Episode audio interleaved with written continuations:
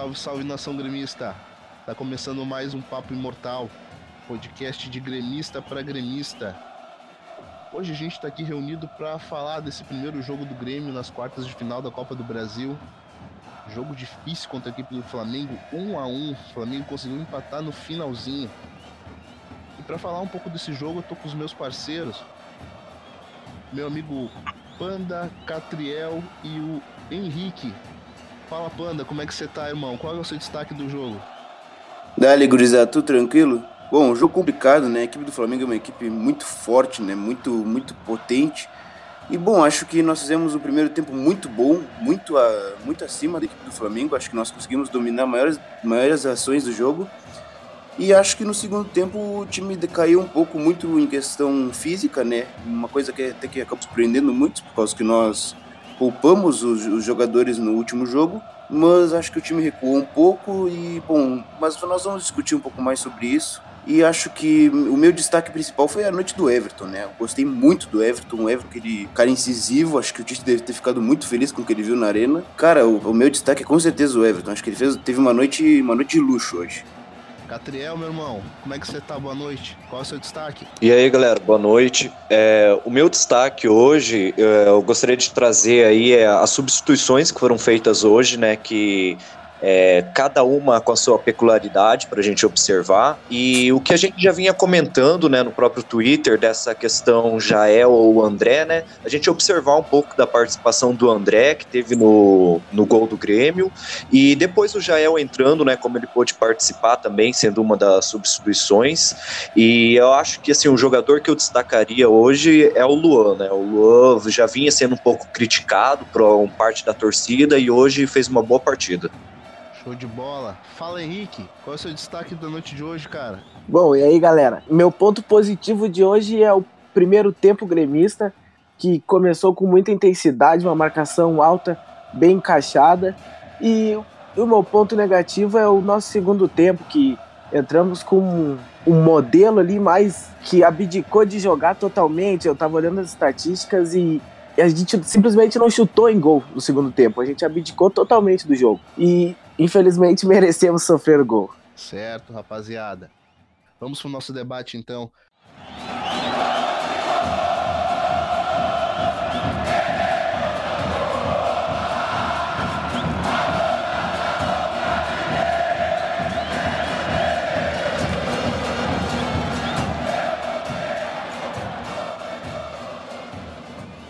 Catriel, Everton fez uma partida de encher os olhos, né? O Tite que tava, tava na arena, com certeza já saiu pensando ali que daqui para frente ele pode contar com mais um jogador no elenco da seleção, né? Claro, claro. O Everton ele jogou demais, né? É, a gente comentava isso, né, de jogar pelas laterais, de aproveitar esse contra-ataque que os laterais do Flamengo sobem muito, e o Everton fez isso muito bem, e muito também por contribuição do Luan, né, que ali uma triangulação, um toque de bola rápido ali, o Everton veio muito bem, acertando bem, é, vencendo os duelos, né, ali no um contra um ele foi muito bem, né, então acredito que o Tite deve ter tem que ter atenção com esse jogador porque tem futuro e para nós já está contribuindo muito, né? Panda. Bom, cara, eu gostei muito do jogo, achei muito interessante e gostei muito do Everton, achei muito muito bem ele, achei muito incisivo e principalmente também o que o Catriel falou aí sobre o Luan, atuando naquela região das entrelinhas, a famosa região inglesa, né? Como nós tínhamos até fa falado no Twitter antes do jogo, que aquela região podia ser muito utilizada pelo Luan pelo fato de que só tinha por ali, né, o volante do Flamengo. E o Luan aproveitou muito bem esse espaço, conseguiu atacar bem, principalmente associando com o Everton e com o Ramiro pelas alas, e a partir de um jogo justamente pela lateral conseguimos desenvolver o nosso gol, né? Um, uma, um jogo, uma jogada do Léo Moura, em que ele invadiu a área ali nas costas do René e conseguiu cruzar com o André puxando a marcação e o Luan com liberdade para marcar. Henrique, Bom, não tem como não destacar o primeiro tempo do Everton, né? Toda, todas as bolas que iam nele, ele criava alguma coisa importante para o Grêmio. Sempre uma jogada de perigo. E, mas um dos meus destaques, além do Everton, é o Cícero, que a cada jogo está se mostrando mais preparado e melhor entendendo que o que o, o jogo proposto pelo Grêmio pede a ele. Ele tá ficando mais atrás e tá conseguindo segurar contra-ataques, pressionar quando é necessário. Ele tem o potencial da, da sua altura, que ele consegue afastar tanto bolas na defesa como também cabecear no ataque e fora os chutes de longa distância, né? Verdade. Esse primeiro gol do Grêmio mostra bastante esse DNA que o Renato está implantando na equipe.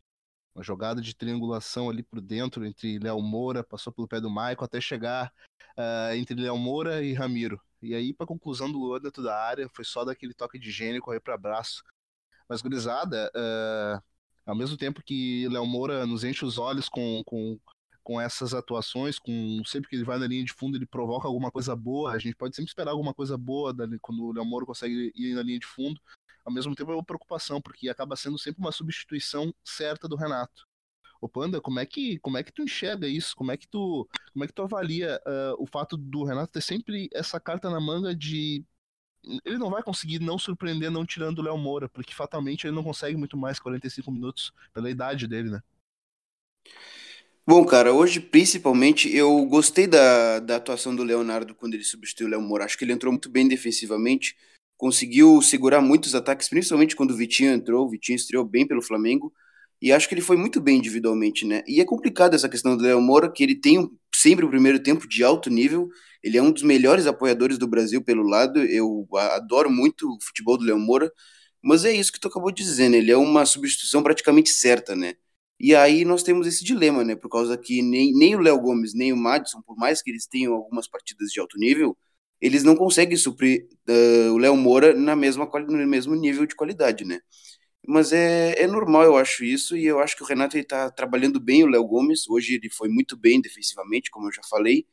E só faltou acertar um pouquinho no segundo tempo foi o contra-ataque. É só isso que faltou, cara. Eu, eu acho que o Grêmio jogou muito bem e faltou no segundo tempo ter um pouco mais de tranquilidade com a bola no pé, ter um pouco mais de cadência no jogo e aproveitar os contra-ataques. Acho que faltou isso para o Grêmio no segundo tempo.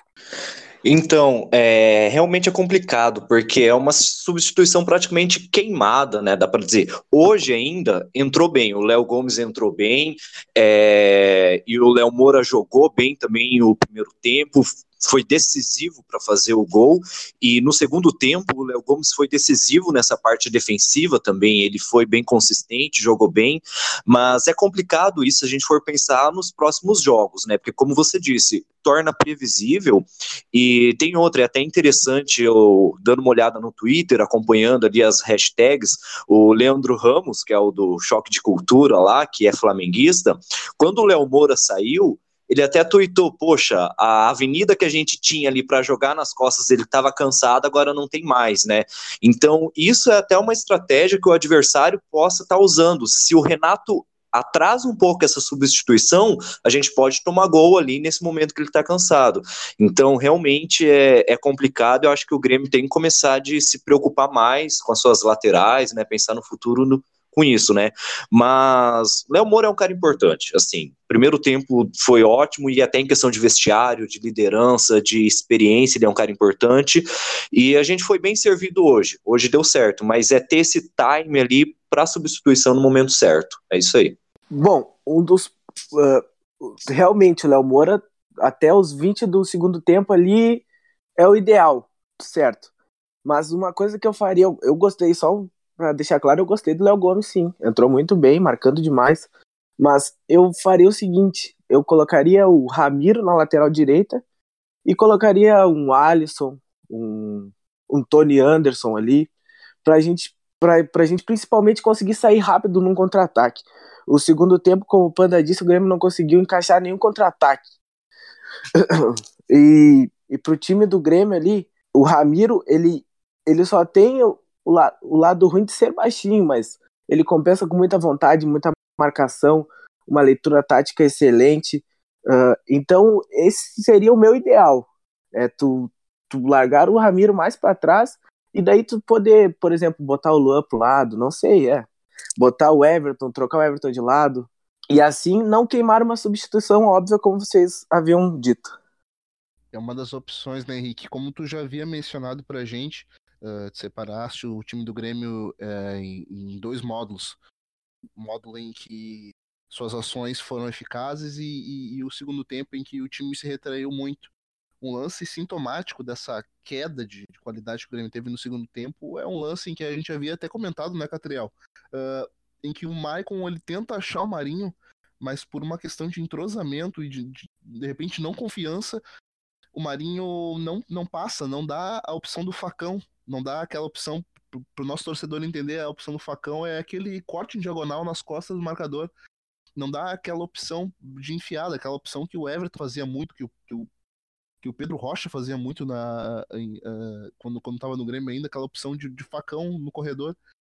O Marinho não deu essa opção numa jogada e o Maicon fica puto com ele. O Maicon começa a xingar ele. É, é, é por aí, né, o, o Catriel? Essa, essa queda de qualidade do Grêmio também passa por essas questões. Eu acredito que o Marinho ele vai estar pronto somente ano que vem, por uma questão de entrosamento mesmo. Ele está vindo de um futebol de um futebol deficitário tecnicamente e ele está chegando aqui, mas ele está chegando no meio da temporada, né? É, realmente é, é complicado. O Marinho, a gente pôde ver, assim, até agora, que ele é um bom jogador. Ele, ele tem, tem boas, boas jogadas, assim, ele é um cara de qualidade. Mas é realmente essa de entender o estilo de jogo. E isso parece que é algo dele mesmo de demorar um pouco para entender. É, como você disse, esse lance aí é muito claro que é, assim para o torcedor entender melhor essa questão do facão é o que o Everton faz resumindo, assim, o que a gente elogiou do Everton foi ele fazer esse facão, cortar para dentro, para dentro, fazer a tabela e é o que o Marinho deveria ter feito. No lance ali, o Maicon tá com a bola, tá segurando, segurando a bola, eles estão já próximo à área, e o Marinho não corta. O Marinho continua correndo junto à lateral, como se fosse um bandeirinha. É, não que ele esteja completamente errado. Na cabeça dele, ele estava querendo receber a bola no corredor para ir até a linha de fundo e cruzar, fazer alguma jogada assim. Mas o lance que melhor se desenhava ali era ele cortar para dentro, era ele pegar essa bola e infiltrar na área, tentar fazer uma tabela, tentar talvez até chutar ali mesmo, mas isso não acontece e no decorrer do jogo, enquanto ele está ali, também não acontece. Então, ofensivamente, o Marinho não tem contribuído muito. E isso foi um problema. Principalmente hoje, que a gente precisava encaixar um contra-ataque, algo assim. Foi, foi complicado essa entrada do Marinho, não foi boa. Ele foi, assim, para dizer, um dos piores jogadores. E é, é, complicado, vai demorar um tempo. Acho que é questão também do Renato chegar junto com o cara e mostrar para ele como que se faz. Mas ele acertando esse posicionamento, eu acredito que vai ser muito útil futuramente. É questão de entender o estilo de jogo. É, acho que vai muito com relação a isso mesmo. O Marinho ele tá, tá chegando agora no time, vai demorar um tempinho ainda para se adaptar. Uh, mas eu acho que a queda em si não, não podemos concentrar somente em um jogador que funcionaria como válvula de escape do time na ausência do Everton. Eu acho que é muito mais uma queda estrutural e conjuntural do time do que propriamente de um jogador específico, por causa que a partir do momento que nós não temos o controle da bola no segundo tempo, que nós não circulamos a bola com mais facilidade, o time todo decai de produção, até por causa que não é característica do Grêmio atuar em contra-ataque. No segundo tempo, o Grêmio decai de produção completamente por causa que descaracteriza o time. É, o Luan cansou um pouco, o Michael cansou um pouco, e isso afetou demais o, o desempenho do time no segundo tempo. Então ficou muita ligação direta, ficou muito chutão para frente para o Jael brigar e por um acaso dar certo e conseguir acionar o Marinho. E não deu, né? Infelizmente não deu, e aí nós sofremos o gol no final do, do segundo tempo. Mas uma coisa que eu queria destacar e até lançar para debate agora é que para manter para os próximos jogos esse nível do primeiro tempo, né? Manter essa pressão alta, manter todos os jogadores concentrados para utilizar os espaços para acionar o Everton em progressão, para ele poder uh, fazer a jogada individual, para partir para cima do um contra um e aproveitar também e liberar o Luan, né? Ter, deixar ele com liberdade para atuar onde ele quiser, que ele até tem essa liberdade, mas muitas vezes, por exemplo, quando o Michael não joga, ele acaba ficando muito sobrecarregado. E hoje não, hoje ele teve essa liberdade, hoje ele teve espaço, principalmente por causa que o Everton puxou muito espaço e o Lua conseguiu atacar essa região. Então acho que é manter isso, manter essa pressão alta e tentar uh, manter o físico do time, né? Tentar talvez circular a bola com mais tranquilidade e ao invés de se retrair completamente no segundo tempo. Nato, pode falar. Uh, uh, só queria fazer um destaque sobre um complemento, aliás sobre o que tu mesmo disse sobre o Marinho estar pronto só em 2019. Uh, ah, usando um exemplo atual, o Cícero é um cara que está desde 2017 no Grêmio e só agora está mostrando um futebol que está convencendo a torcida. Sim, claro. Uh, quer destacar mais alguma coisa? Uh, posso também fazer uma, um complemento do que o Catriel mesmo disse uh, uhum. sobre o Grêmio no segundo tempo não querer a bola de maneira alguma. um exemplo claro é na primeira rodada do Brasileirão, quando a gente estava vencendo por 1 a 0 Cruzeiro, a gente tocava a bola, parecia com um a menos, parecia que a gente estava com todos os jogadores em campo, né?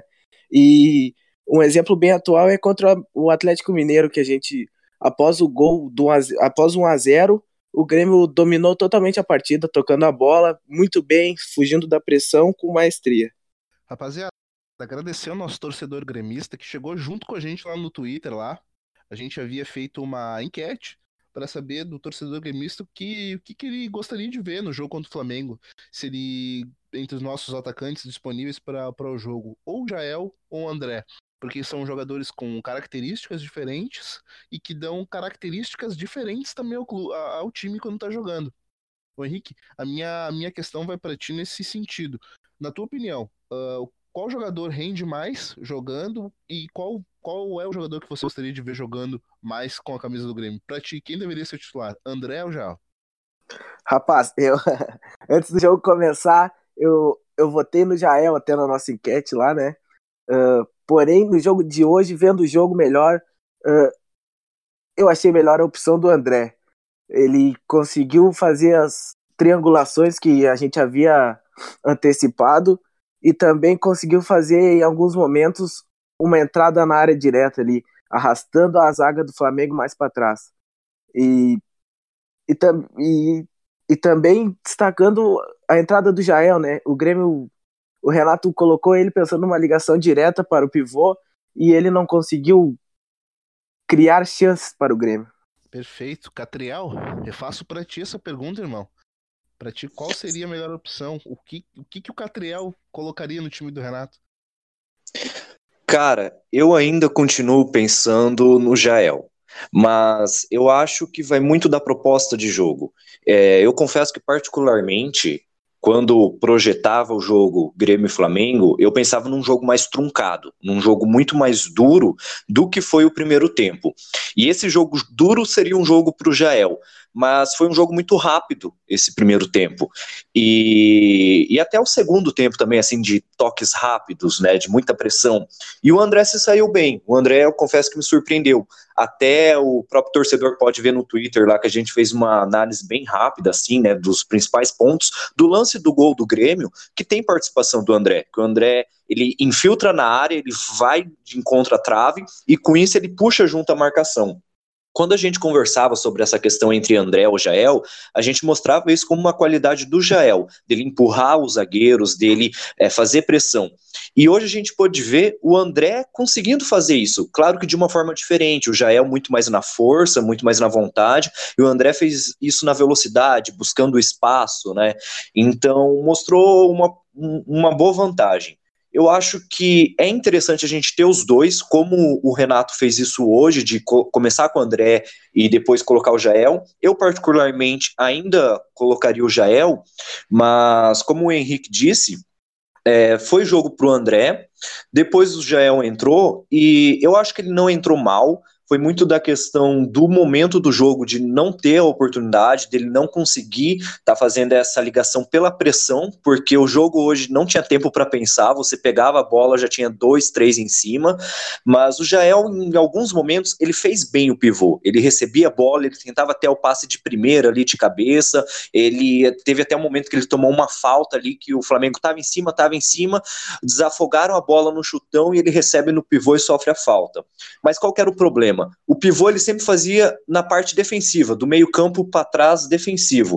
E aí era difícil ligar um contra-ataque ali atrás, né? Porque tava todo mundo muito recuado, todo mundo no meio-campo de defesa, né? Então, assim, o Jael não tem tanta culpa de não ter conseguido isso, pelo momento do jogo.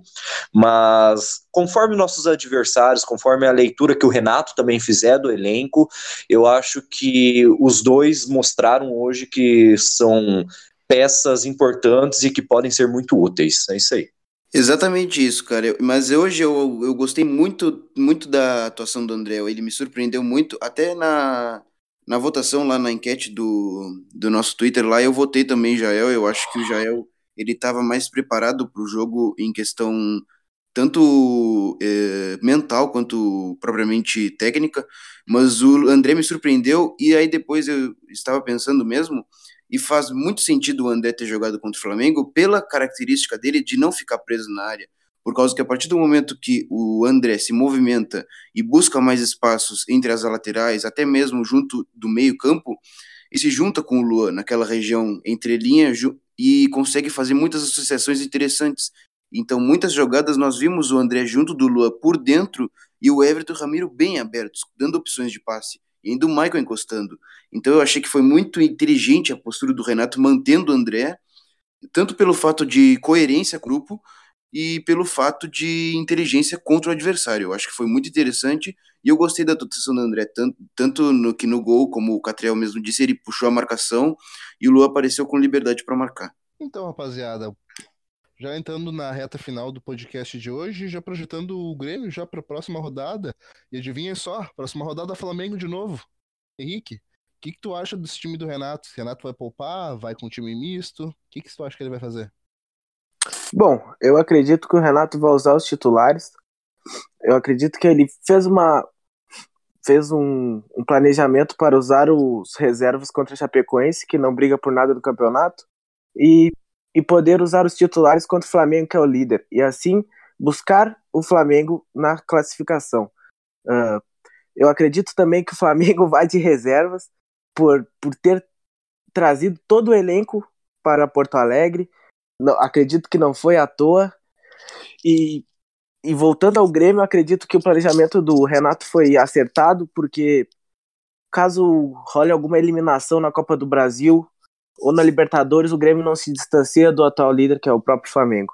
Então, é, é, é difícil dizer. Até para trazer para o torcedor, né, dar uma pensada, o Renato poupou, né, contra a Chapecoense, vem agora com o elenco descansado, e o Flamengo contra o Grêmio jogou com o mesmo elenco que jogou contra o Esporte. Então, assim, em tese, os jogadores estariam mais cansados. Eu acho que os dois vão com um time misto é, mais é, o Grêmio mais para reserva e o Flamengo mais para ter titulares, para ter um time misto ali. Eu acho que o Flamengo está tentando manter o, o, equilíbrio, talvez até numa questão de surpreender, de não entregar tudo de mão beijada assim, né? Mas eu acho que esse jogo do Brasileirão, a cabeça dos dois técnicos, talvez não estejam nem tanto nessa questão de pontuação, mas eu acho que é aproveitar esse jogo para estudar o adversário. É, acredito que esse jogo vai ser realmente isso, uma questão de estudar o adversário, questão técnica mesmo, porque eu acho que os jogadores é, vão, vão ser misto. O Barbieri do Flamengo trouxe é, os 29 jogadores, mas acredito que a proposta dele não seja trocar os 11 mas a maioria acredito que vai, vai ser os reservas mesmo, para pensar nesse confronto ainda mais agora que está aberto, né? Que está um a um e quem ganhar leva, né?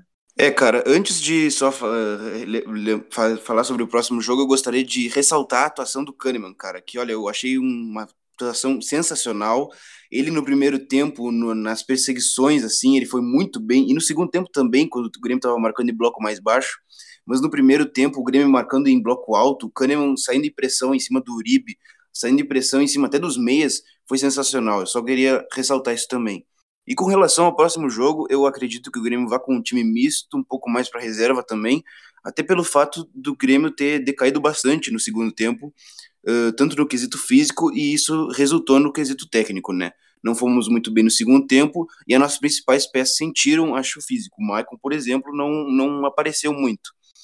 E mas eu vejo um jogo muito bom, mesmo assim, para que se desenha no sábado.